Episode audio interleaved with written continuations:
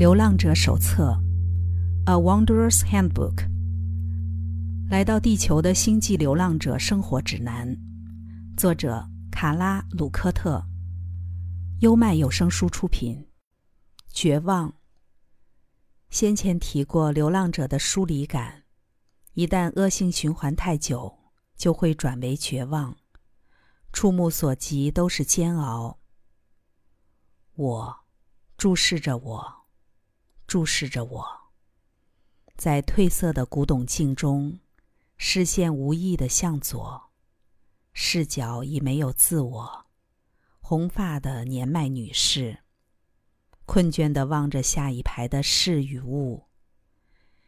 阴灰午后的西雅图称不上无聊，却无望死寂的只是内心，那个梦想曾经居住的地方。在这里的一切都不太好。我试着记住，只要做我自己，对造物者的意志保持开放，但帮助不大。我总是觉得自己和这个世界很有距离。我非常害怕，害怕至今仍无法像别人一样从容处理的那些情绪，不止困在一个身体之内，还困在自己的情绪里面。这一定就是所谓的地狱吧？我好像没有办法对这个星球的人群敞开自己，因为我不知道怎么应对他们表现出来的痛苦。就像你说过的，到这里之前觉得有趣，来了就不一样。这不是抱怨，只是我又再次需要那股让我相信我们办得到的力量。关于这样的绝望。寇说：“面对地球的振动频率，流浪者必然能创造正面的贡献。愿每一位流浪者都能因此感到欣慰。虽然经历的时间与耗损的能量都严重的失衡，但在疏离感的基础心境里，仍驻扎着充满光的震动。疏离感正是某个深刻的心灵礼物最外头的包装。”每当你内心沉重、伤痕累累时，代表你正在给出你的服务，并请为此宽慰自己。你正在做你来到这里要做的事，你可能一直在找做得更好的办法，但不论办法为何，你都不会失败。零零一是位内心极为敏感的男士。他已经花了很长的时间从外在事物看回自己，不谈显赫的专业成就，他纯粹试着表达自己把绝望转为乐于奉献的观点。我想，我们或多或少都能意识到生活中各种奉献的机会，同时也希望让施与受两端可以符合我们最崇高的理想。这是我们回头去看乔迪对服务较低密度个体的描述。拿掉所有的精英思维，我们可以将流浪者的旅程建构在奉献之上，因为流浪者落脚在此的目的，即是觉醒之后，把我们所余的人生提供出去。穿越此生之际，我们学到很多功课。若成功活出信念。也期盼能获得即兴。最重要的是，在地球人生的一切优雅从容，最终受益的都是自己。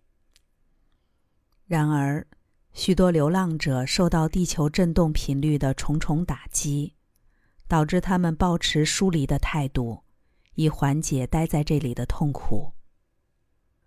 我一直努力从无止境的骚动中。找寻某种内部平衡、包容或心境的安宁，却始终找不到持久的状态。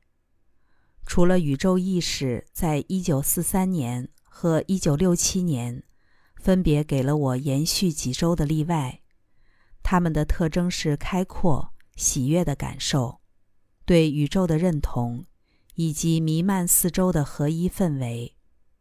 我从那时起就不断的想再找回这样的感觉，可是都没什么效果。我对自己漫长的生命史越来越有感觉。我觉得我来自一个不同的实相、区域或地方，已经来地球很久了。但我的原始家族正在向我挥手，要我想起他们。我对多数人类有感情，却也同时觉得疏离。当我认为自己完全就是人类时，又会立刻意识到自己跟别人的不同。我真的搞不太懂。我的灵魂有点孤单，而且迷茫。以前不是这样的。我觉得地球很美，大自然的生命也始终吸引着我。这个星球对我来说还算亲近，只是我无法融入地球上的人们。